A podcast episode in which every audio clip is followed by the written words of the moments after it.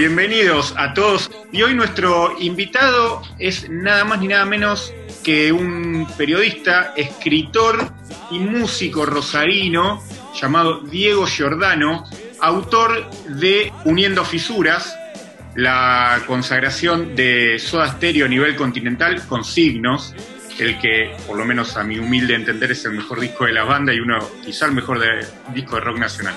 Así que, Diego, te saludamos. Muchas gracias por estar con nosotros hoy. Muchas gracias a ustedes por convocarme, es un gusto. bueno, estás en Rosario. Así es, en mi casa, acá estoy, en la cueva. Está bien, así que bueno, digo Rosario y para salir un poco del tema musical se me ocurre Newell's o Central, me la juego por ahí. Newell's. Bueno. desde, la, desde la más pequeñísima cuna, nací en 1974, que fue el año del primer torneo oficial obtenido por Newell's Old Boys. Dimos la vuelta olímpica en la cancha de nuestro eterno rival, o sea que es imposible que, no sea de Newell's. Con el gol de Sanabria, si mal no recuerdo. Claro, la zurda. Sí, sí, sí. Bueno, entonces me la jugué bien, era uno del otro, seguro. Así que bueno, ¿cómo venís llevando, antes de meternos de lleno, digamos, en, en lo que nos trajo la entrevista, cómo venís llevando este tema de la cuarentena? A ver, si bien los que escribimos o estamos así un poco en medios, eh, quizás estamos acostumbrados a trabajar mucho desde nuestras casas. Pero bueno, en esta situación inédita, ¿cómo lo venís, cómo lo venís llevando? Mira, digamos, eh, la verdad es que, qué sé yo, veo tanta veo, mucha gente quejándose, está bien, digo, es una situación incómoda para todo el mundo, pero qué sé yo, yo la verdad es que lo último que haría sería quejarme, quiero decir, no, afortunadamente no me falta nada, digamos, viste, tengo una casa, tengo comida, este, quiero decir, veo mucha gente pasándola realmente muy mal, entonces, viste, eh, quejarse qué sé yo, veo mucha gente en las redes sociales que parece que estuvieran viviendo la experiencia de Ana Frank y en realidad, en realidad, viste, qué sé yo. Aparte yo también, por una cuestión de mi familia, digamos, mis padres están enfermos y viejos, entonces estuve con el permiso porque tengo que ir a, bueno, ocuparme del asunto, así que estuve saliendo también a la calle. No, no, pero digamos, más allá de cierto hastío por ahí de estar en tu casa tanto tiempo, está todo bien. Mucha música, imagino también. Sí, sí, pero eso, eso es invariable, digamos. No, no, Claro, no tiene una relación directa con la situación que estás viviendo, sino que es algo que curtiza a diario, más allá de, del encierro, digamos, o del aislamiento. Sí, sí, no, desde siempre, desde siempre. no, creo que no hubo un solo día de mi vida en el que no haya escuchado tres o cuatro horas de música. Aparte porque, digamos, cuando me empecé a dedicar al periodismo musical y al periodismo cultural, ya lo tomás como una cosa más sistemática y programática, ¿no? De investigación. Pero hasta ese momento igual también, ¿viste? O sea, la música era, es, toda mi vida, lo más importante de mi vida, digamos. claro. Mirá, antes de meternos con las, con las consultas que te queríamos hacer en esta charla, eh, lo que te queríamos contar es una anécdota de nuestro podcast, el que hacemos con, con Gonza, se llama Rascacielos. Y, y, el nombre de, este espacio surgió un día en un brainstorming muy pequeño, en un ida y vuelta por WhatsApp, como hacemos siempre, y le digo, che, ¿sabes que estoy leyendo Uniendo Fisuras? Y en un momento se refieren a Persiana Americana eh, como una pequeña canción que creció tanto que se convirtió en un rascacielos pop.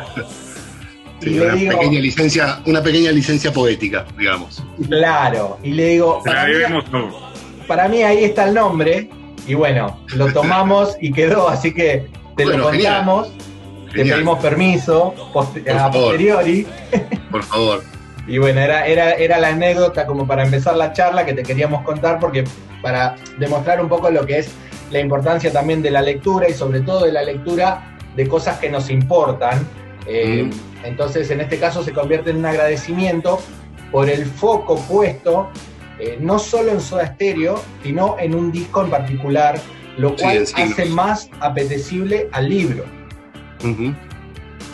¿Querés contarnos por qué Soda y por qué Signos? En realidad, yo el, proyecto que le había presentado a Roque Di Pietro, que es el director de la editorial Bademecum, era un libro sobre Ciudad de Pobres Corazones, el disco de Fito Páez. Bien. Eh, bueno, por un montón de, cuestiones, me, tenía ganas de escribir sobre ese disco. Eh, cuando lo charlamos con Roque, Roque me dijo, mira, hay un, hay un, hay un libro en proceso sobre Ciudad de Pobres Corazones en la editorial Gourmet Musical y es una editorial amiga y colega tenemos la política de no pisarnos eh, en los lanzamientos y en, el catálogo. Me dice, pero me interesaría que hagamos algo, que, pensemos en algún otro disco. Y creo que la primera opción, digamos, la segunda opción que yo le mandé fue la de escribir, hacer un libro sobre signos. Me parecía que era un disco, digamos, que tenía un montón de, eh, de carne, viste, para morder, eh, por un montón de digamos, de costados, por un montón de, accesos. Eh, el, primero de ellos me parecía que era un disco muy, eh, muy cerrado y muy coherente desde un punto de vista conceptual, ya sea en la parte musical como en la parte letrística. Al, ser, es el primer disco, digamos que, que es compuesto desde cero en el seno de Soda Stereo. Hasta nada personal aparecen canciones de la primera época del, grupo, canciones que inclusive no llegaron a grabar en el primer disco, como Nada Personal misma, que, estaba ahí en el paquete de canciones. Eh, en segunda instancia, me, eh, digo, y Signos fue todo compuesto en un solo periodo, digamos, en un periodo muy breve, en seis meses de tiempo. Eso le dio como una, como, una, como te decía, como una cohesión y una coherencia musical y letrística. El segundo tema que me interesaba es que es el primer álbum que Cerati compone solo. Hasta ese momento, hasta ese momento, hasta nada personal, Cerati llevaba una idea a la sala de ensayo y se trabajaba eh, con el trío, digamos, en el trío se trabajaba. Eh, Signos es el primer disco que él compone solo en su casa y lleva a la sala de ensayo prácticamente terminado, con los arreglos, con las partes de batería. Eh, lo cual ya marca un quiebre, digamos, dentro del, grupo, eh, no solamente en la modalidad de trabajo, sino también en la cuestión por los derechos autorales. Eh, también es el disco que es el disco con el cual Soda Stereo empieza a ser tenido, o, digamos, tomado en serio por la prensa. Hasta ese momento, y era una banda plástica de moda, ¿no? Eh, de discotecas, un fenómeno, una moda y a, partir de signos ya, viste, eh, musicalmente el disco le granjea al grupo un respeto ya medio unánime por parte de la prensa, que hasta ese momento medio que lo resistía. No toda la prensa, pero gran parte de la prensa lo resistía. Y después en, una instancia, digamos, eh, posterior al disco, pero digo, es el disco que convierte a Soda Stereo en el grupo más importante en la historia del rock de Latinoamérica. ¿no? Digo, no, no digo en el mejor, no digo en el mejor grupo, digo en el más importante. ¿no? Claro. O sea, e-, es el primer grupo que llega a todos los lugares a los que llegó Soda Stereo y lo hizo gracias a ese disco. Eh, y en una instancia más autobiográfica que no le interesa a nadie, pero digo, es un disco muy importante en mi vida, digamos, eh, yo tenía 11 eh, años, me parece, sí, 10, 11 años en aquel momento, y creo, si mal no recuerdo, fue el primer disco que me compré solo en una disquería. Hasta ese momento yo las mandaba a mis hermanas, viste, con una listita a que me compraban los discos de los abuelos de Granada, de Virus, de Soda mismo, este, de Charlie García. Pero, pero este fue el primero que yo fui a la disquería a comprarme, porque me acuerdo incluso que estaba la fecha de salida y fui en esa fecha. Digamos, por todo eso me parecía, me, gustaba la idea de escribir sobre signos. Bueno, ahí, y te adelantaste un poco, y, sí, que nos interese mucho, porque Mati te preguntó por qué signos, pero en realidad yo quería preguntarte es antes por qué Soda y cuál es un poco lo empezaste a contar recién, cuál es tu vínculo con la banda desde chico, porque estábamos hablando antes de grabar con Mati, decíamos, eh, vos tenías 11, 12 años más o menos cuando sale el disco, eh, una etapa en la cual muchos empezamos recién a descubrir eso del mundo del rock. Eh, y queríamos saber un poco cómo es tu historia con la banda, si los viste en las tantas veces que fueron a tocar a Rosario o acá en Buenos Aires. Sí, sí, los vi. Mirá, los vi. Em, la primera vez que tocaron acá en Rosario no los vi porque yo era muy chico y tocaron en una discoteca. Pero sí los vi la segunda vez, eh, que fue en los carnavales del Club Provincial, eh, en el verano del 85, si mal no recuerdo. Y ahí fuimos con mis primos, mis hermanas. Eh, obviamente, digamos, yo, por, por, como te decía antes, por mi, mi, relación digamos, con la música, yo leía muchas revistas de rock. Eh, entonces estaba como empapado, escuchaba la radio, viste, escuchaba la. Recién aparecía la FM, entonces estaba todo el día escuchando FM. Y la FM, ¿qué pasaba ahí? Pasaba Charlie García, Soda Stereo, Los Abuelos de la Nada, Virus. Aparte en el 85 apareció la Rock and Pop. Entonces, ahí también se amplió muchísimo, ¿viste? Eh, después cuando presentaron Signos no los pude ver porque yo seguía siendo menor y lo presentaron en una discoteca. Y a partir de ese momento el crecimiento del grupo fue tan grande que empezaron a tocar en estadios y ahí sí, ya los vi siempre que vinieron a Rosario. Eh, mi relación con la música de Soda es de, empieza en aquella época, digamos. Eh, creo que como más o menos le, le, habrá pasado a todo el mundo que nació a mediados de los 70 como yo, es decir, estaban en la televisión, estaban en la radio, eran unos tipos que cantaban canciones divertidas, por lo menos en el primer disco, eh, que tenían un look llamativo, quiero decir, eh, era como una... Diego, te iba a preguntar, porque ya que lo mencionás también, eh, los viste en un carnaval aproximadamente en el año 85. Puntualmente, si te acordás, ¿era la época donde estaban girando con el primer disco todavía o ya había salido nada personal y teníamos los dos discos ahí? Me parece, mira, me parece que era que acababa de salir nada personal. Claro. Porque estaba Quintiero. Eh, claro. Y, y, aparte tengo el recuerdo de que tocaron canciones de nada personal aquella noche. Eh, de cualquier manera, viste, es una memoria media, es un recuerdo medio no te Yo estoy casi seguro que fue en el verano del 85. O sea que nada personal ya estaba saliendo. Claro, no, pero además, a ver, eh, eh, vos decías recién que por ahí lo autobiográfico no tiene mucho que ver cuando uno em, se expone a través de una obra, en, lo cual estamos de acuerdo, porque a veces no deja de ser una nota de color eh, el detalle autobiográfico, sobre todo en una charla un poco más informal como la que podemos estar teniendo ahora. Entonces me surge la pregunta de qué fue lo primero que te impactó, si fue la música o si fue la imagen, porque vos mencionás en el libro que hay, hay, el libro lo que tiene son como al leerlo, vos vas viendo las imágenes que el autor presenta, lo cual es algo eh, destacable según mi opinión. Eh, soy un lector asiduo de, de biografías de rock y demás, y en un momento vos decís, Virus hizo el corte con todo lo que había venido antes, y Soda, como, Soda como que caminó la huella ¿no? de Virus, elevando eh, a nivel estético y a nivel musical todo lo que Virus pretendía de repente. Yo creo que el gran corte en los años, digamos, en el rock argentino de aquellos años lo hace Virus, es decir, Virus es la banda que se come los piedrazos, Virus es la banda que se come los tomatazos, eh, encima con un cantante eh, gay, digamos, o sea, una cosa que para el rock argentino era un escándalo, imagínate, que el rock argentino hasta ese momento, ser puto era, era un insulto, o sea, de hecho a Moura le gritaban puto como insulto.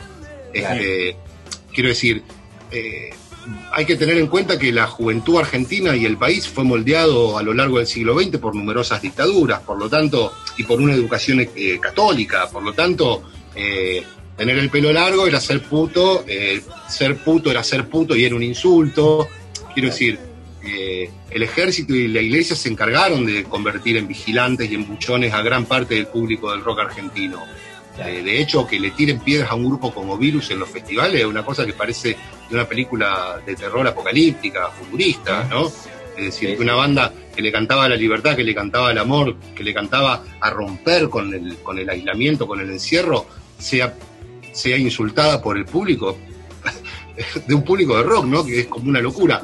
Quiero decir, el trabajo, digamos, de, romper, de, cambiar el paradigma lo hace Virus, este, y Soda es el que, el que cosecha, el cosecha los frutos, digamos. Además, también, bueno, coincide con la, triste eh, situación de que Federico Moura eh, se enferma, ¿no? Entonces, eh, Virus se termina, termina disolviéndose prácticamente, y Soda estaba, aparte eran más jóvenes, ¿no? Estaba como en el camino ascendente pero el grupo que, cambia todo ese paradigma es Virus, el que inaugura los 80 es Virus. Sí, sí, estoy completamente de acuerdo. Eh, cuando hablabas de los piedrazos, me acuerdo del prima rock de los claro. que les tiraban, que la gente se dio vuelta. Eh, a ver, en lo personal, yo, Virus y Soda son como mis dos faros musicales de, mi vida en el rock nacional. Eh, yo siempre consideré que a Federico lo empezaron a decir, valorar, eh, como pasa muchas veces, cuando no estuvo, y recién al comienzo de los 2000 que empezaron a hacerse muchos tributos a la música de Virus y a Federico como artista, y muchas bandas empezaron a reconocer a, Virus como influencia. Eh, de hecho, Babasónicos mismo, una banda, una uh. banda mainstream, cuando antes quizá era mal visto, incluso ellos decían que de repente el mismo Flaco Spinetta o Charlie al principio los miraban un poco de reojo, les costó entrar en esa cofradía rockera de los, de los 80, me parece. Em, y sin embargo, eh, no me quiero extender mucho, pero vos bien lo decías, era una banda que quizá no tan explícitamente decían cosas muchísimo más fuertes que otras. Eh, tenían un hermano desaparecido, hablaban de la guerra de Malvinas en Recrudece, eh, y cosas que la gente quizá las fue descifrando con el tiempo, y mismo la crítica las fue descifrando con el tiempo, porque realmente no los entendían. Totalmente, totalmente. Como te digo, yo, eh, para mí, Virus es, es no, eh, yo no, a mí no me gusta entrar en esa cosa de cuál es la mejor banda de tal época, el mejor disco de tal época, porque digo, es todo muy, eh, juega mucho las, subjetividades y también las corrientes conceptuales de cada época. A lo mejor en una época determinada tal tendencia es más fuerte que otra y, hace que se reconfigure el canon de tal, de determinada época. Pero sin dudas que Virus fue pero realmente eh, fundamental pero aparte digo, vos te pones a escuchar ahora los discos de Virus y las letras son descomunales, ¿viste? Son descomunales. Lo que pasa es que también es lógico que, tuviera resistencia desde adentro del rock, en términos musicales, porque el rock argentino estaba armado sobre el paradigma de que o eras progresivo o hacías música comercial. Y Virus desembosadamente así una música comercial, pero su transgresión entraba precisamente por hacer una música comercial en, un, en una época en la que el rock argentino eh, era un museo, más o menos, ¿no? Quiero decir, a mí me gustan bandas como Cerú Girán, Spinetta Jade y todo eso, pero quiero decir, había una solemnidad, había una, viste, una cosa ahí de, una gravedad absoluta, de que, bueno, y Viro viene a decir, che, muchacho, terminó la dictadura, vamos a divertirnos, vamos a disfrutar de la vida, viste, vamos a bailar, vamos a cantar. Es decir, y también, viste, había una cosa también de, mucha de mucha masturbación musical en el, en el rock argentino de finales de los 70, ¿viste? Es el jazz rock y todo eso, tenías que tocar muy bien, si no... Y Virus también viene a romper con eso. Sí. Yo creo que, eh, mira, me surgen varias cosas. Primero la conclusión de lo que estábamos hablando recién, de la relación entre Virus y Soda y lo que vos mencionabas, desde luego Federico se enfermó, murió a una edad muy temprana y la carrera de Virus con Federico fue bastante corta.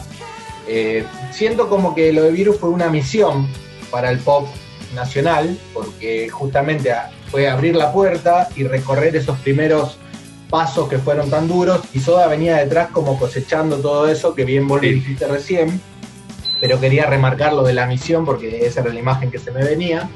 Y después por otro lado pienso también que había una diferencia en, lo, en cuanto a lo musical, lo cual muy poca gente, eh, salvo los que digamos tienen el oído abierto y les interesa diseccionar más en ese punto, entiende que Virus por ahí estaba más relacionado con la New Wave más dura de principios de los 80, donde de repente reinaban, reinaban bandas como Devo, como XTC, por ejemplo. Y Soda toma un poquito de eso, pero ya le mete más de Police, le meten el look algo más Durán Durán, más teclados, y después Virus se engancha a través, después de Relax, con las baterías electrónicas y con los teclados también, y pasan a tener otra preponderancia.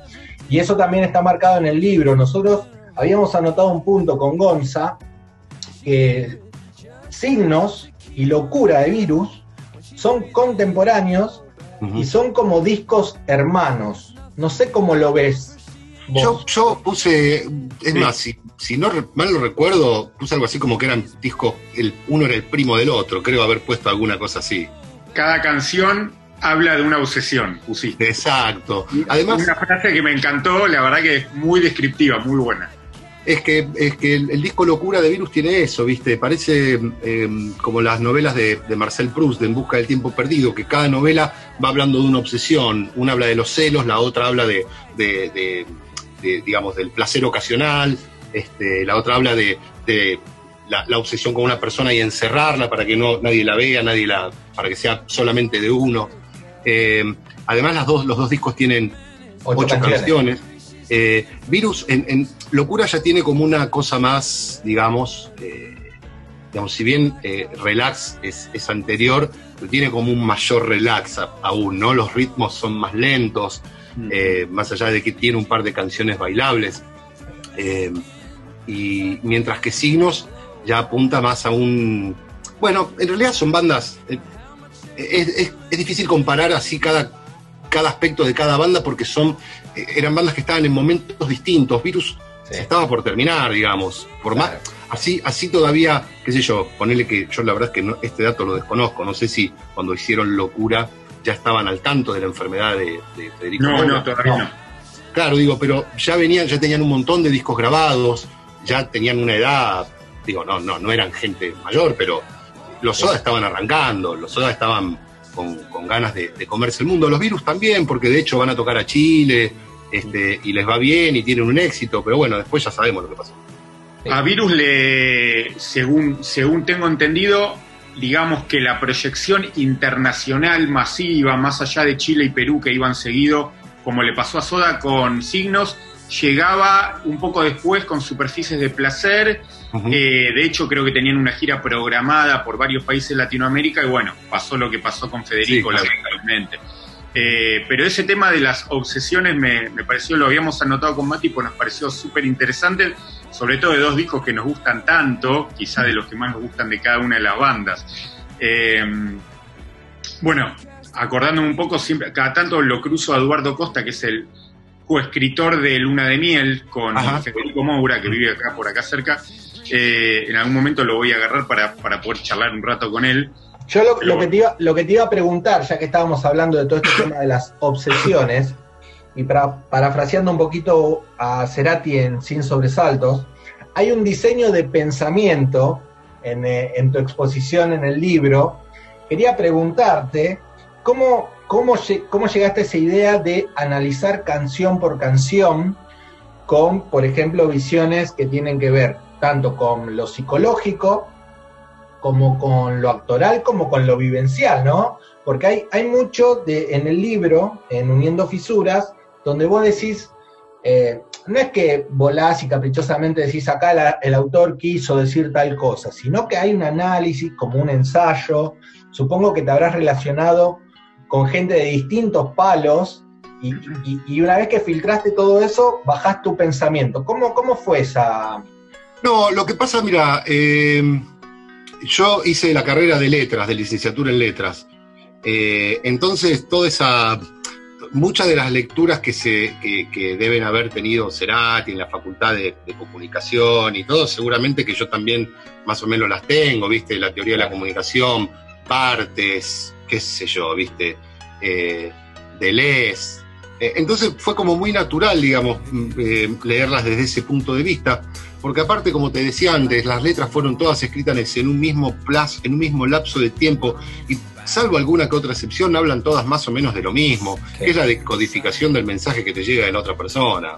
Claro. Es decir, signos, figuras sin definir, digamos, tengo que definirlas. Eh, viste, en el rito también, tu misteriosa forma me lastimará, la forma es misteriosa.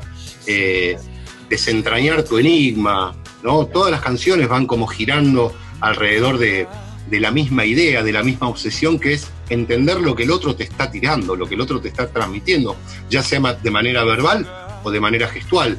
Entonces, digamos, básicamente, eh, y con respecto a lo que me preguntabas, ¿por qué, me pareció eh, analizar canción por canción? Y porque era un libro sobre el disco, y el disco, para analizarlo tenés que meterte, tenés que meterte a fondo. Eh, yo estuve, si bien es un disco que había escuchado muchísimo a lo largo de mi vida, te digo que durante más o menos el lapso de ocho meses lo estuve escuchando todos los días, dos o tres veces, este, porque quería meterme adentro, digamos, quería quedarme a vivir en el disco para entender absolutamente cada arreglo, cada parte. Y con respecto a lo que vos decías recién, una cuestión creo que teatral, me dijiste recién, eh, hay, un cambio muy grande en la forma de cantar de Cerati en el disco. Entonces, eso, analizar eso también era, era un punto, ¿viste? Eh, es un disco reactoral, Signos. Es un disco en el que Cerati se convierte en un, en un, performer dramático, digamos, como cantante, ¿no? Eh, adquiere como una, incluso la, forma de cantar adquiere como una como un nuevo perfil, como un nuevo perfil melodramático, ¿no? Sí. Yo creo que para acotarte ahí en, en, esta definición, creo que adquiere un perfil que era necesario para el escalón que Soda estaba subiendo. Sí, y era un perfil que las canciones mismas le pedían. Exacto. Las canciones estaban compuestas desde ese lado, con esa intensidad. Era, era y él era el que las cantaba, entonces era, era ilógico que, que componiéndolas no las cantara como las canciones le habían nacido, ¿no? Claro, no, mira, yo para, yo tengo una más de, de, ese periodo que supongo que, que, lo habrás investigado a fondo, ida y vuelta durante mucho tiempo. Y en realidad la pregunta es muy simple. Siempre se dijo que, en realidad siempre se alimentó el mito de que Cerati había compuesto todas las letras en una noche. ¿No? para, para, este disco en particular, para Signos. Eh, también ahora, si querés ampliar, andaba rondando por ahí toda la historia de la cocaína y demás, y de alguna noche que Cerati cayó en una guardia que no podía más. Ahora, ahora vamos a contar un poquito. Pero lo que yo te quería preguntar concretamente es si después de investigar tanto, vos seguís creyendo en ese mito o pensás que semejante poesía bajó no, no, no. No, yo en el libro, en el libro eh, doy un par de testimonios que, refutan eso. Eso es un mito que lanzó el propio Cerati, digamos, como, como un mito romántico del, tipo torturado que, está bloqueado y que le sale todo en una noche. En realidad, gente muy allegada, muy cercana a él, como Richard Goleman, nada menos. Richard me dijo, no, no las escribió todas en una noche, las terminó en una noche. Claro. Selsamer Gowland, que grabó los coros de ese disco y que iba a la casa de él, a, ensayar me contó lo mismo, me dijo, no es que las terminó, estaba el cuaderno ahí, tenía todas las letras eh, bocetadas, estaban las palabras, frases armadas, es decir, no hizo todas las letras en una noche, las terminó. Claro. Eso sí. Que, estaba atravesando un bloqueo, eso desde ya, eso es cierto, porque aparte siempre fue una cosa, digamos, la letra fue lo que siempre más le costó a Cerati de su proceso creativo. Siempre las dejaba para el final, este, de hecho, para, para Signo llamó a dos personas para que lo ayuden con las letras, Isabel de Sebastián y, Jorge Dafunquio. Claro. Signos, más allá de lo que estamos hablando, de lo que significa como disco a nivel musical, eh, fue un disco que estuvo marcado por muchas cosas. Esto que estás contando de esta un poco leyenda urbana que se había generado con Gustavo escribiendo en una noche un disco, el tema del concurso de submarino amarillo que trae a colación a, a Dafuncho con presión americana, lo de Encamino con Isabel. Recuerdo que cuando presentaron Signos en Badí Compañía, que canta, que es un show increíble, canta Celsa Melgoulan en el medio del escenario, como un integrante fija más del, del grupo, que era una cosa completamente no tan habitual en el rock nacional. En ese momento quizás estaban las viudas y no había mucho más eh, rock. Mujeres. Fabiana Cantilo. Por eso. Eh, y ahí fue una movida, eso estuvo muy buena porque quedó muy buena, más allá de que cómo cantó y demás. Em, y, me trae a colación, hace un ratito dijiste eh, que habían empezado un poco en ese momento. Gustavo, yo por lo menos revisitando la historia de Soda, siento que Signos es una bisagra a nivel musical, como bien lo estás diciendo vos, y una bisagra a un montón de otros niveles internos en Soda. Me parece que Gustavo es donde empieza a separarse un poco de Seth y Charlie, como, un ente eh, aparte, como personaje eh, autónomo, digamos, y creo que ahí empieza, de hecho, creo que él mismo lo dijo que en la gira de signos fue la primera vez que un día dice, no quiero saber más nada con esto. Y empieza ahí, recién a los 3, 4 años de carrera, a pesarle sobre las espaldas ser Gustavo Cerati, me parece. Creo que es un disco rupturista por todos lados. Sí, sí. Además, bueno, es el, digamos, eh, es el disco con el que las diferencias o las peleas o los, como quieran llamarles, por los derechos autorales, se vuelven medios ya irreversibles, ¿no? Claro. Porque Cerati dice, yo compuse, yo arreglé, yo hice las letras, yo hice todas las melodías, las canciones son mías. Si bien no están todas firmadas por él en el disco, las que están firmadas por él son solo dos, pero los derechos autorales hay que tener esto en cuenta. La, la canción se divide en un 50 y un 50, 50 de música, 50 de letra. Si yo te doy a vos la mitad de la letra, te doy el 25% Claro. de la canción. Entonces, cuando vos lees en el disco Cerati Bocio, lo que estás viendo es Cerati 75, Bocio 25, Exactamente. ¿no? No es 50-50. Entonces había muchos reclamos por parte de Alberti y de, y de Bocio, y Cerati decía que no, de ninguna manera él iba a compartir con ellos una autoría que era una canción que había hecho él entera. Eso es como que ya de- define, viste, eh, divide el, el trío en dos y uno. Claro. Y, y teniendo en cuenta eso, eh, ahora vamos a volver a hablar de esa etapa que es tan rica y hay tantas cosas por, por preguntar, pero te iba a preguntar, ya que lo mencionaste, ¿tenés alguna opinión formada de esta reencarnación de Soda, esta especie de homenaje sin Cerati, pero llevando el Eh, nombre? Mira, yo con respecto a eso, eh, a ver, hay un montón de grupos que hacen tributo a su estéreo, Sí. ¿no? Bien. Eh, este grupo tributo, por llamarlo de alguna manera, que se armó, lo arman los dos miembros fundadores del grupo, que están vivos. No, no, no, no, no entiendo cuando por ahí, viste, ves en, en las redes sociales que dicen son ladrones. No, no son ladrones. Ellos grabaron esos discos, ellos estuvieron en la cocina compositiva de esas canciones, ellos pusieron el lomo para tocar esos discos, esas canciones por toda Latinoamérica.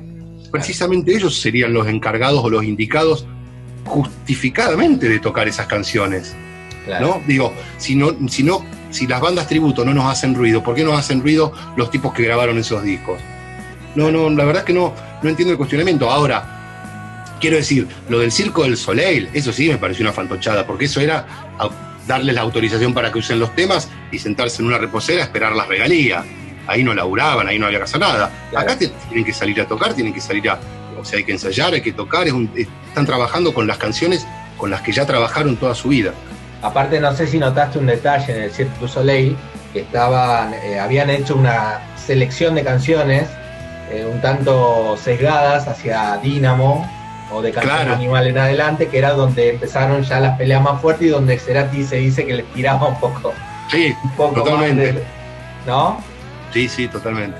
Sí, creo que Z, Z lo cuenta en su libro que recién en Dínamo fue cuando Gustavo vino con las planillas y ellos pudieron firmar, no sé, como siete u ocho canciones, me parece, Sí, en el año Z, 90. Z en realidad, Z pudo firmar esa- esas canciones, porque Cerati consideraba que su aporte había sido mayor.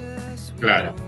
Es que Claro, en, realidad, claro, en realidad esa mirada, eh, uno, uno no está en la interna y no sabe realmente si era que Cerati andaba con las planillas abajo del brazo y se metía en la cocina y no quería que nadie se meta detrás de él. Pero si uno va al hecho artístico y, y teniendo en cuenta que después de Soda Stereo ni Charlie ni Z tuvieron una obra que continuara su producción artística, digamos, claro. después, después de la banda, viéndolo en retrospectiva, quizás tenía razón Cerati.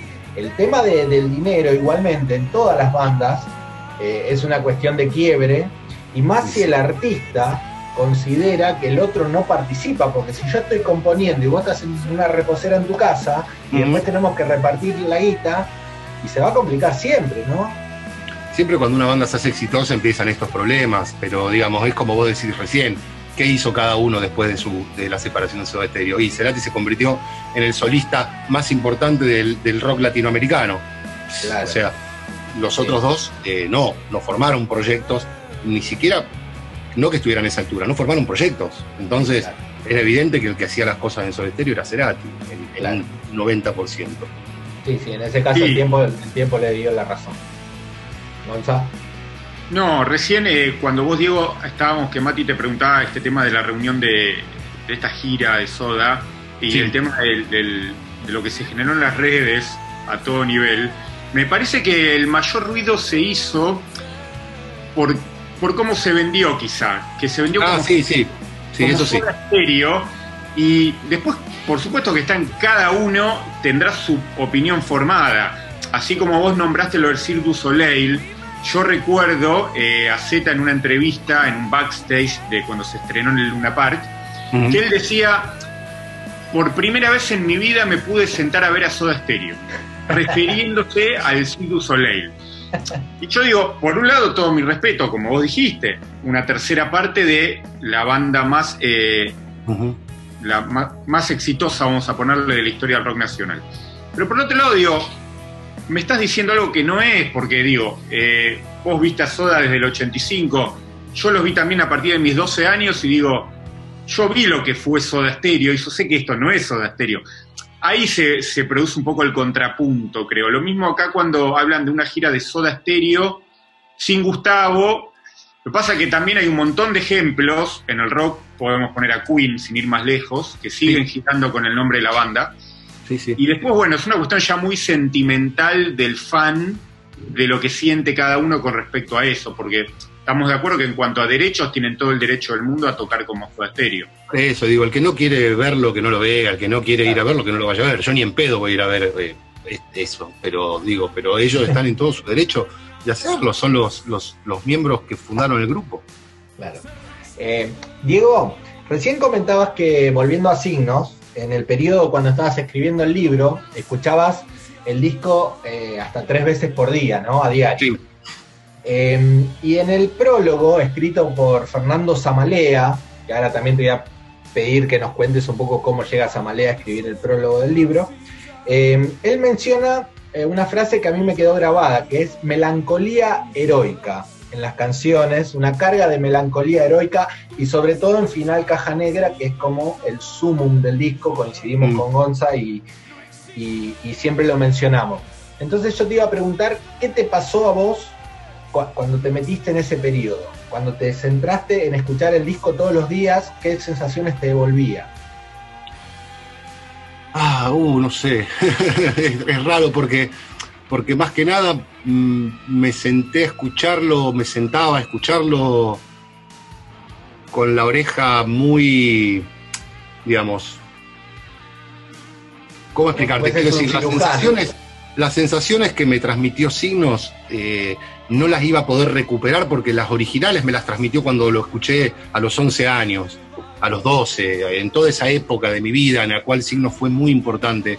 Eh, acá no, lo, que sí me trajo como, como digamos, como, como sensación en todo caso, por, lo que te decía, ¿no? porque lo escuché con la oreja más de periodista, ¿viste? más que con la de la de persona, por decirlo de alguna manera. Pero. Y de músico también y de músico. Retirado, retirado, músico retirado. Este, no, las cosas que me trajo fueron más de tipo. Eh, como de, cierta perspectiva de lo que de lo que fue el disco en su momento, viste, y de lo que fue y de lo que en aquel momento cuando lo escuché, obviamente no tenía las herramientas, no lo percibí, pero ahora que, ya más grande eh, y después de tantos años de dedicarme a esto, lo vi como muy claro y me llamó la atención, digamos, el, tremendo salto compositivo que pega Cerati. Las canciones de Cerati, eh, de nada personal, comparadas con las de signos, o mejor dicho, las de signos comparadas con las de nada personal, parecen escritas por otro artista. Tienen una carga, tienen una profundidad conceptual y una sofisticación formal que las de nada personal no tenían. Tienen un armado las canciones. Eh, absolutamente refinado, ¿viste? Y, mucho más elaborado que, lo que había hecho Cerati hasta ese momento. Y perdón que te interrumpa, para, para llegar a, ese a esa conclusión, también tuviste que escuchar otras músicas que estaban en el, entorno de la banda en ese momento, redescubrir, por ejemplo, a The Cure, a Econ de Bunnymen, eh, distintas bandas. Sí, sí, sí, sí, porque obviamente te podés imaginar que todo, el, todo ese año que estuve investigando y escribiendo el libro, básicamente estuve escuchando toda esa música. Claro. Eh, Equan de Bunnymen, U2, de Police, aunque empezar ya en esta época, la época de signos, Police ya no, ya no era, no era importante en la, en, la, en la propuesta de Soda, pero sí, bueno, de Cure, de Duran Duran, pero sobre todo eh, Equan de Bunnymen y U2, el U2 de, del Fuego Inolvidable, ¿no? De ese disco, de Unforgettable Fire. Eh, esas dos bandas fueron las que delinearon las que delinearon no solamente eh, el audio del disco, sino también algo que, que Cerati eh, supo leer muy bien y supo metabolizar muy bien en su, en su arte creativo, que fue, la, que fue, digamos, armar canciones que contuvieran eh, una melodía melancólica, ¿no? Y un estribillo épico, un estribillo para que lo cante un estadio, un estribillo heroico. Esa conjunción aparece por primera vez en signos y es una conjunción que Cerati a partir de ahí va a explotar toda la carrera de Soda y toda su carrera, ¿no? Quiero decir, en La Ciudad de la Furia está bocetada en signos, de música ligera está bocetada en signos y son las dos canciones más importantes en la discografía de Soda. Todo eso está bocetado, está en germen en signos.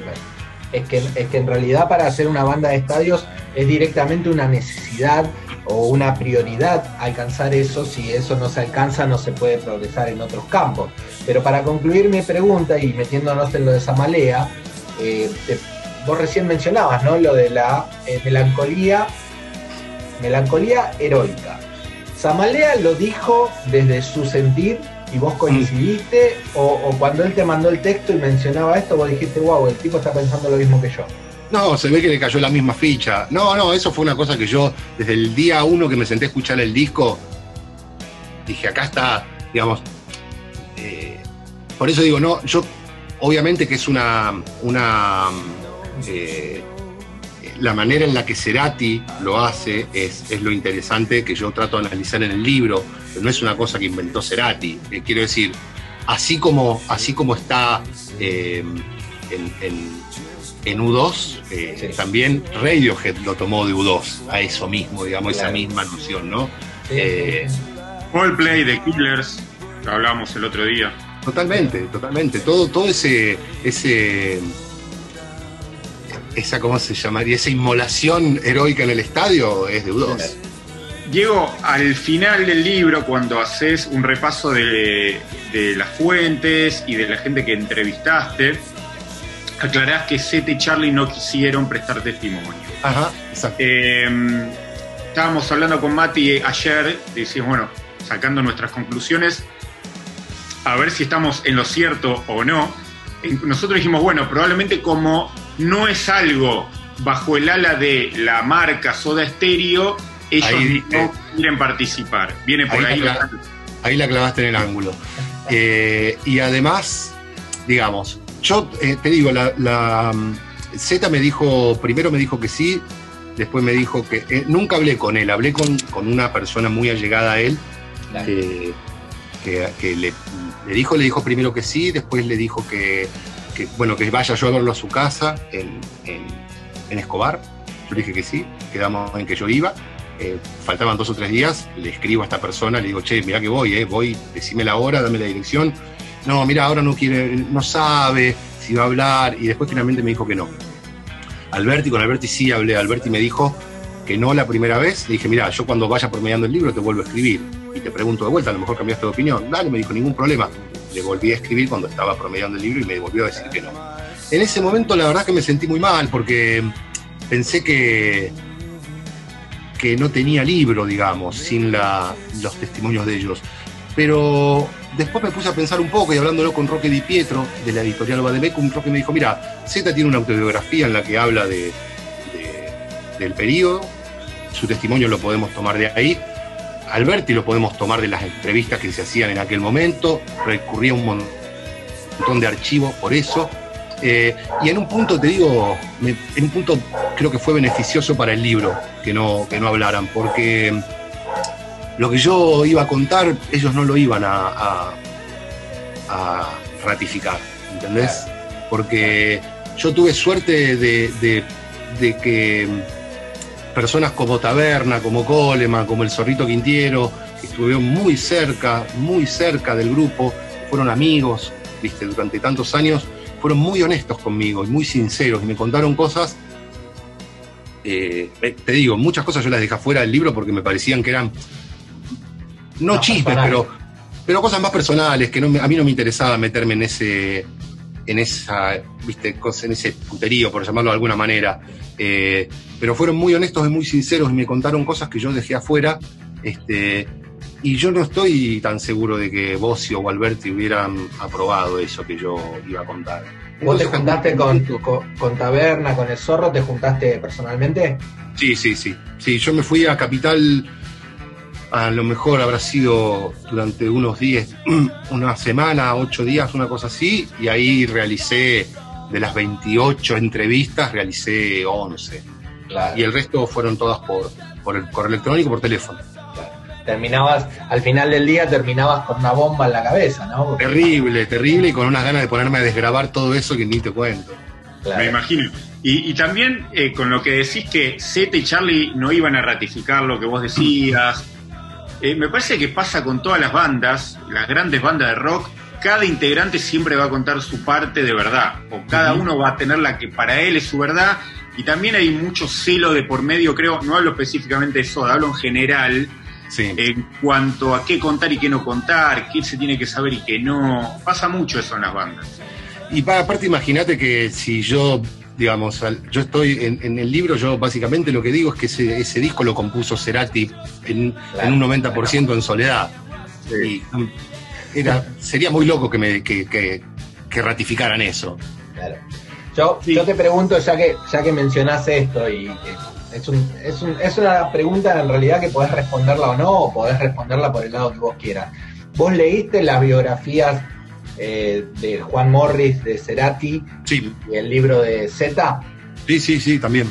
¿Tenés alguna opinión acerca de eso? O sea, ¿pensás que se cuentan eh, cosas que, podrían llegar a creerse?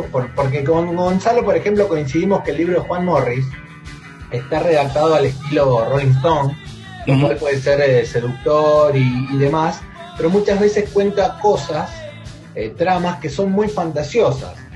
Eh, que, el, que, el, tipo te las cuenta como si hubiese estado al lado de Cerati, por ejemplo, cuando se peinaba a la mañana, ¿no? Sí, sí, sí. no, qué sé yo, es un estilo, digamos, si a, Morris le, le sirve usar ese estilo de escritura, ese estilo narrativo, cada uno es libre de elegir de elegir lo, que quiera, digamos, lo, que mejor le resulte. No, no, no me voy a, poner a opinar del trabajo de un colega. No, no, no puntualmente de lo de Morris, pero por ejemplo, lo, que, lo que Z contó en su libro del periodo de signos. Y bueno, Z dice que ahí las planillas, o sea, bueno, digamos, de alguna manera, a ver, él refrenda un poco, eh, él de alguna manera ratificaría un poco lo que yo digo en el sentido de que los derechos, la pelea por los derechos autorales, ahí encaró, agarró como un, como un camino de no retorno. Eso calculo que lo ratificaría porque es lo que dice en su autobiografía. Lo que no creo es que ratifique lo que yo digo, que el disco lo compuso Cerati en un 90% del solo. Claro.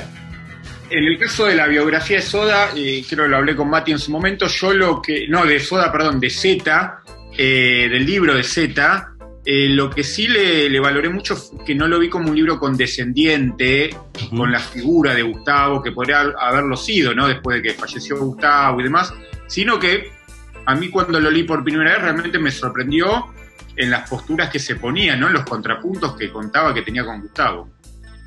Bueno, pero también eso, digamos, eso habla bien de, eso habla bien de, digamos, de, de, en ese sentido, que, que digamos, también, viste, está, está siempre el peligro del cuentito de hadas. Eh, yo le escapo siempre al cuentito de hadas. Yo soy periodista, yo quiero saber lo que pasó, no quiero el cuento de hadas. ¿viste?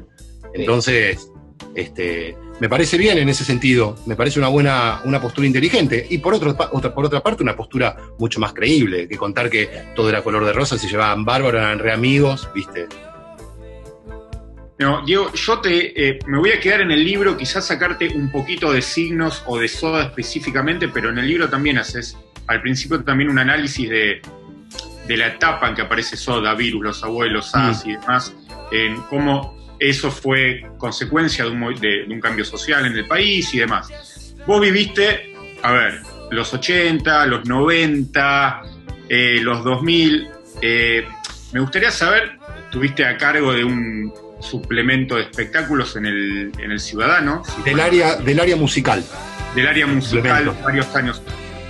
Quería saber cuál es tu opinión del presente del rock nacional o cómo fuiste viviendo los distintos cambios. A ver, estábamos hablando de una época en los 80 donde reinaba el pop, Virus, Soda, Sass, etcétera Después vinieron años, quizá más los 90, del rock barrial y demás.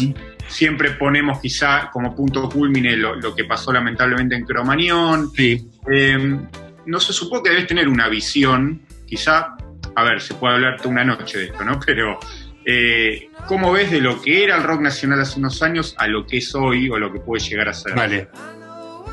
Bueno, mira, eh, en realidad no, tengo una, respuesta sobre el panorama del rock eh, argentino. Creo que no la tengo porque me parece que estamos en un momento de mucha transición. Es decir, el paradigma que se conoció hasta los años 90 y hasta, ya, y hasta entrado los 2000, te diría, eh, ha desaparecido por completo. Es decir, las discográficas ya no existen, o, si existen es para editar una música que yo la verdad no, no escucho o no, o no conozco. Eh, y el rock, eh, la escena rockera, el circuito rockero ha quedado desperdigado en cientos de escenas eh, mm, autónomas en un punto, ¿no? La escena de Rosario, la escena de La Plata, la escena de Mendoza, la escena de Córdoba. Entonces, me parece que no, que digamos, tal como funcionaba hasta hace unos 10 años, ya eso ya no existe más. Eh, sí te puedo hablar, sí te puedo hablar de, muchas bandas que conozco de acá de Rosario que me encantan, eh, pero así a nivel nacional no te puedo decir, no, no te puedo dar un panorama de cómo la veo, porque en realidad lo que veo es, es una transición hacia algo que va a ocurrir, que va, que va a ocurrir, digamos, de acá a unos años cuando la cosa más o menos, porque aparte también el rock ha entrado como en una crisis eh, expresiva, digamos, de los medios de expresión, de, sus medios creativos, de su forma musical.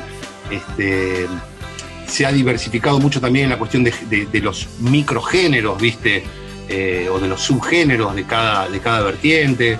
Entonces no, no, no, no te puedo dar así como una opinión del panorama general. Bueno, linkeándolo con Soda, hace poco Charlie Albert dijo, el rock se convirtió en algo vintage, dijo, y un poco más, creo que va por ahí la, cuestión. Y nombraste al rock rosarino, y no, quiero, no quiero dejar de tocar este tema porque en realidad Uniendo Fisuras es tu segundo libro. El primero es inédito, que es eh, un libro en donde tratas el rock subterráneo de Rosario del 82 al 87. Y nos llamó muchísimo la atención eso con Mati. Es un libro, digamos, eh, aclaro esto, se titula inédito, pero el libro fue editado. No, no, porque viste, vos dijiste, tu segundo, tu primer libro es inédito. Te quise decir el nombre, pero queda como que está, nunca fue editado, es verdad. Por eso, por eso, el libro fue editado. Fue editado por una editorial de acá de Rosario. Eh, mira, alguna investigación que hice sobre precisamente bandas subterráneas, bandas que no llegaron a editar un disco, que no llegaron a, a la instancia de edición, pero que sí grabaron, grabaron demos, grabaron recitales, eh, y que me resultaba muy interesante, eh, nada, leer ese mapa, porque me parecía que había, que había en ese mapa un montón de coordenadas eh, epocales, digamos, epocales me refiero, o por lo menos yo podía leer en esas canciones de esos seis grupos que analicé, eh, digamos, las cuestiones ya sea poéticas o, líricas, digamos, de, de lo que se hablaba en esa época, de lo que hablaban esos grupos y de cómo esos grupos, de alguna manera, vivieron la transformación de los 70 a los 80, porque la mayoría de esos grupos estaban conformados no, la mayoría no, pero digo, los primeros, yo analicé seis. De esos seis te diría que los primeros cuatro grupos que analicé estaban conformados por músicos eh, que habían sido, digamos, que, se habían criado escuchando rock sinfónico, rock progresivo, canción de protesta. Y cómo de, eso, de, digamos, de escuchar esa música eh, y de, en un primer momento, hacer o tratar de hacer esa música, ¿no? Tratar de, hacer eh, Girán mezclado con Génesis, con Baglietto, ¿no? Todo eso, eso desembocó en el pop de Rosario. Entonces me interesaba leer y escuchar cómo fue esa transición, porque de hecho, dos de los grupos, los dos primeros grupos que yo analizo, se llamaron En el Andén y Boulevard. Y esos dos grupos, con mínimas, mínimos cambios en sus formaciones, después fueron Graffiti e Identikit, que fueron los dos grupos más importantes del pop de los 80 acá en Rosario. Y eran grupos que en su origen, cuando tenían otro nombre, hacían una música que no tenía nada que ver, hacían rock progresivo. Claro, claro, es interesante la metamorfosis. Pero esa metamorfosis se dio en el lapso de un año. Entonces, me interesaba muchísimo ver qué había pasado ahí, ¿viste? Cómo, cómo, cómo de, querer eh, hacer, eh, como te decía, un triángulo que, tuviera en un vértice a Génesis, eh, al otro, en el otro a Cerú Girán y en el otro a Baglietto, pasamos a Durán Durán, así, tac, de golpe, ¿viste? claro. el, libro un poco nació, nació a partir de esa, de esa inquietud. Claro. Está bueno. Perdón, pero no, iba a decir porque uno tiene quizá el rock, a, la música rosarina muy asociado a la famosa trova rosarina de Fito Baglietto, Rubén Goldini, seguramente me estoy olvidando algunos. Y está bueno también de repente ir por esa vía, que también hay otro tipo de música también que surgió ahí. Totalmente. Eh, de hecho, para, para, mí es una locura que cuando se habla de la música de Rosario se siga hablando de la trova, digamos. Con todo respeto, no, no, no estoy, digamos, ni menospreciando el trabajo de esos músicos, ni sus canciones, ni sus discos, pero digo, han pasado treinta y pico, treinta o cuarenta años ya, ¿no? Cuarenta. claro, claro. 40 años. Es decir, han pasado 40 años y han pasado 40 años de música, ¿no? Hay cientos de artistas de Rosario súper talentosos que le han cantado también a la ciudad y que han creado la banda sonora de esta ciudad de los últimos 40 años. Eh, y, y, en aquel momento en aquel momento en, el que yo analizo el libro, una de las, uno de los desafíos que tenían los músicos de, los grupos que yo analizo era cómo despegarse de la trova. ¿no? ¿Cómo despegarse? ¿Por qué? Y porque ya eh, había comenzado la democracia, ¿no? Eh, y las canciones de la trova remitían a, a un tiempo que afortunadamente se había terminado, que era el tiempo de, de la dictadura, el tiempo de la represión. Entonces, era el desafío era cómo, cómo olvidarse de la trova. Claro. Metiéndonos eh, de nuevo en, uniendo fisuras y quizás ya siendo hacia el final de la charla, te quiero hacer varias preguntas en una, si es que esto fuera posible. Eh, mencionábamos antes que ese periodo en el que Cerati compone signos eh, coincide también con un periodo donde él se casa por primera vez donde él se muda a un departamento en la calle Juncal, eh, en el límite entre Barrio Norte y Recoleta. Seguramente has estado por la zona en el momento de la investigación. Entonces te quería preguntar un poco de ese contexto y también te quería preguntar, eh, porque antes mencionabas a los personajes que habían sido, que habían prestado su testimonio para el libro, si querés mencionar alguno en particular que te haya sido muy accesible y que te haya demostrado que tenía ganas de, participar, como también dijimos que Zeta y Charlie no, tuvieron muchas ganas. Si querés mencionar alguno en particular que te dijo, sí, vamos de una. Mira, eh, tanto la mayoría de los entrevistados del libro, no, la mayoría no, todos. Sí. Todos los entrevistados que del libro, que son 27, 28, ahora no recuerdo exactamente, todos tuvieron una predisposición alucinante, ganas de hablar. Eh, con Coleman estuvimos, creo que dos horas y media en un bar eh, hablando con Taberna, a Taberna lo fui a ver a su, a su estudio, también estuvimos como dos horas hablando y sin ningún tipo de filtro, de decir, che, de esto no me preguntes, nada. Hablamos con total libertad, o sea que en ese sentido todos los entrevistados fueron completamente accesibles y, locuaces. Eh, y con respecto al otro, perdóname, se me escapó la primera. No, lo del departamento de Juncal, eh, estuviste por la zona, no creo que sea ahora la misma zona eh, no, sí, no. sí, a nivel. claro, eso te iba a decir, ¿no? Sí, sí. Sí, es un barrio muy diferente al que era, toda esa zona de Recoleta. Bueno, pero ¿qué ciudad no cambia? No, seguro. Vos mencionás bien en el libro o haces una descripción de que era un departamento prácticamente esquelético, con muy pocos muebles, donde reinaba el arte y de repente también la cocaína, eh, por, el periodo justamente que coincide, ¿no? Y, hablamos también un poco de, cierta eh, poesía como torturada, o con muchas figuras, con muchas imágenes, ornamentada justamente por el, por el entorno musical, por esa mm, eh, relación que tenía Cerati con cosas que estaban pasando en otros lugares del mundo y también con las drogas. Mira, hay una, te voy a contar una sola anécdota de, que no entró, que no entró en el libro. Charlando con, con Coleman eh, sobre el periodo de, Cerati viviendo ahí en Juncal, eh, me dice, mira, te, cuento una sola cosa.